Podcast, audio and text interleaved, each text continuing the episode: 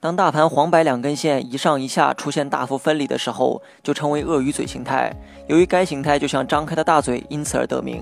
黄白两根线哪一个在上，哪一个在下都无所谓，重要的是形态的构成。当两根线大幅度背道而驰，形成鳄鱼嘴形态的时候，接下来的走势中，两条线大概率会朝彼此逐渐靠拢。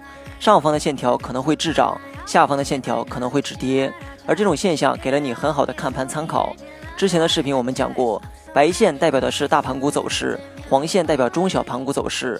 因此，你可以根据手中持有的股票性质，再配合鳄鱼嘴形态来判断接下来可能是滞涨还是止跌。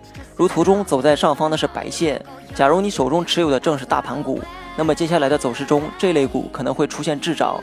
但要说明的是，这一切只是基于概率做的判断，仅作为看盘时的参考，不要轻易的以此作为依据进行买卖。